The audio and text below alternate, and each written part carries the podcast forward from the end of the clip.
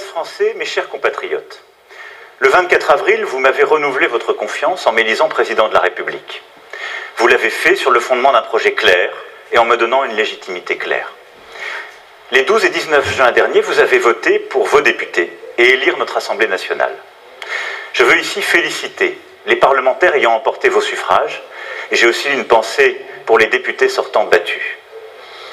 Je ne peux d'abord ignorer la forte abstention qui nous oblige tous à redonner davantage de sens à nos actions collectives, de lisibilité aux grands rendez-vous démocratiques. Voter est essentiel pour la vie de la nation, pour ses grands choix, et très clairement, ce n'est plus ressenti par tous. Je ne peux pas davantage ignorer les fractures, les divisions profondes qui traversent notre pays et se reflètent dans la composition de la nouvelle Assemblée. Elles expriment des inquiétudes, le sentiment d'avoir des vies bloquées, pas de perspective dans nombre de nos quartiers populaires comme dans nos villages.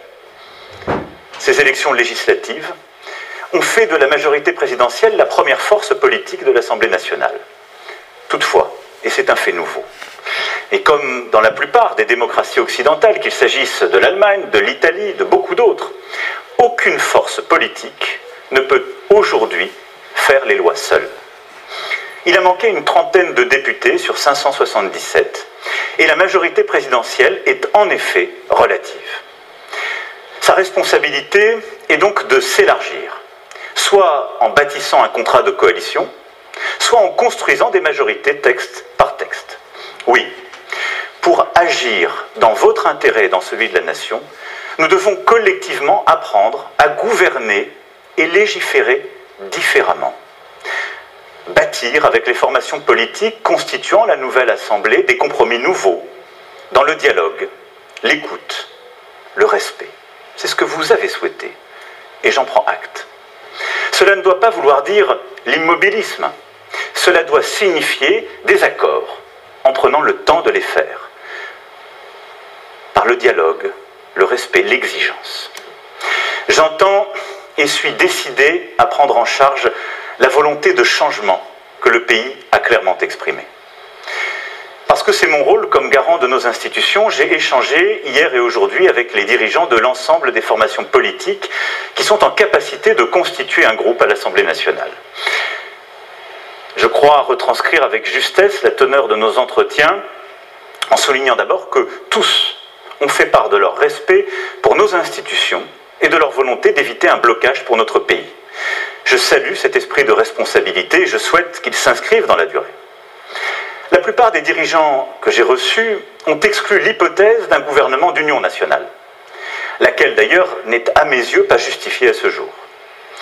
Beaucoup ont aussi fait part de leur disponibilité pour avancer sur des sujets majeurs et urgents pour votre quotidien. Le pouvoir d'achat, le travail, les moyens d'atteindre le plein emploi, la transition écologique, la sécurité. Je crois qu'il est donc possible, dans le moment crucial que nous vivons, de trouver une majorité plus large et plus claire pour agir. Vous le savez, je suis convaincu de la nécessité du dépassement politique depuis le premier jour. Je l'ai largement pratiqué et il répond, je le sais, à l'aspiration de nombre d'entre vous de sortir au fond des querelles et des postures politiciennes, de bâtir par le dialogue, le compromis, le travail collectif. Je souhaite donc dans les prochaines semaines que ce dépassement politique se poursuive avec clarté et responsabilité. D'abord la clarté.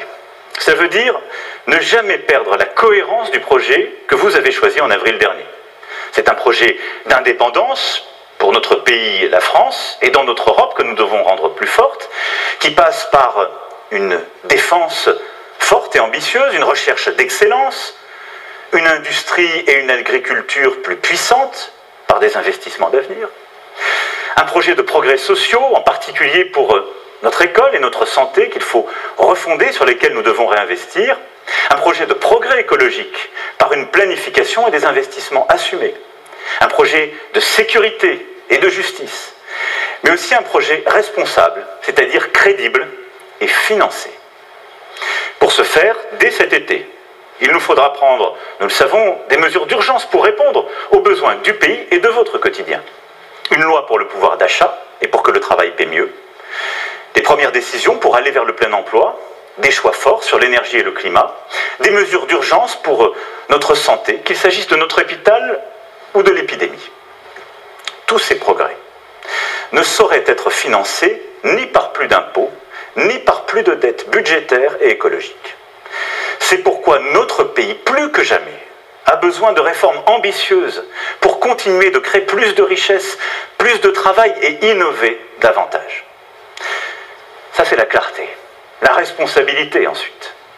Il faudra bâtir, comme je l'expliquais, des compromis, des enrichissements, des amendements, mais le faire en toute transparence, à ciel ouvert, si je puis dire, dans une volonté d'union et d'action pour la nation qui concerne toutes les forces politiques, commencer par la majorité présidentielle, mais toutes les autres, mais aussi les forces vives, les partenaires sociaux, les élus, les associations, nous tous.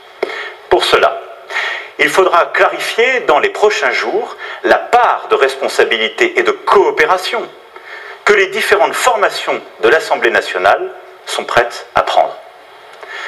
Entrer dans une coalition de gouvernement et d'action S'engager à voter simplement certains textes Notre budget Lesquels Pour avancer utilement, il revient maintenant aux groupes politiques de dire en toute transparence jusqu'où ils sont prêts à aller. Demain et vendredi, je vous représenterai au Conseil européen, où nous allons examiner en particulier la question décisive de la candidature à l'adhésion de l'Ukraine à notre Union européenne et du contexte géopolitique. Dès mon retour, à la lumière des premiers choix, des premières expressions des groupes politiques de notre Assemblée nationale, nous commencerons à bâtir cette méthode et cette configuration nouvelle. Voilà, mes chers compatriotes, ce que ce soir je voulais vous dire. J'ai confiance dans l'esprit de responsabilité de tous. J'ai surtout confiance en, en, vous, en nous. Vous avez, en avril et en juin, fait deux choix clairs, et j'en prends acte. Ma responsabilité, c'est de les faire vivre. Et de les faire vivre à votre service pour que la France soit plus forte et que les réponses soient plus adaptées, construites différemment, mais plus adaptées aux défis de votre quotidien et du pays. Je n'aurai qu'une boussole, que nous avancions au service de l'intérêt général. Et j'ai confiance parce qu'ensemble nous avons traversé tant de crises, tant de difficultés ces dernières années, que je sais que tous ensemble, nous trouverons le chemin de la réussite collective. Je vous remercie. Vive la République et vive la France.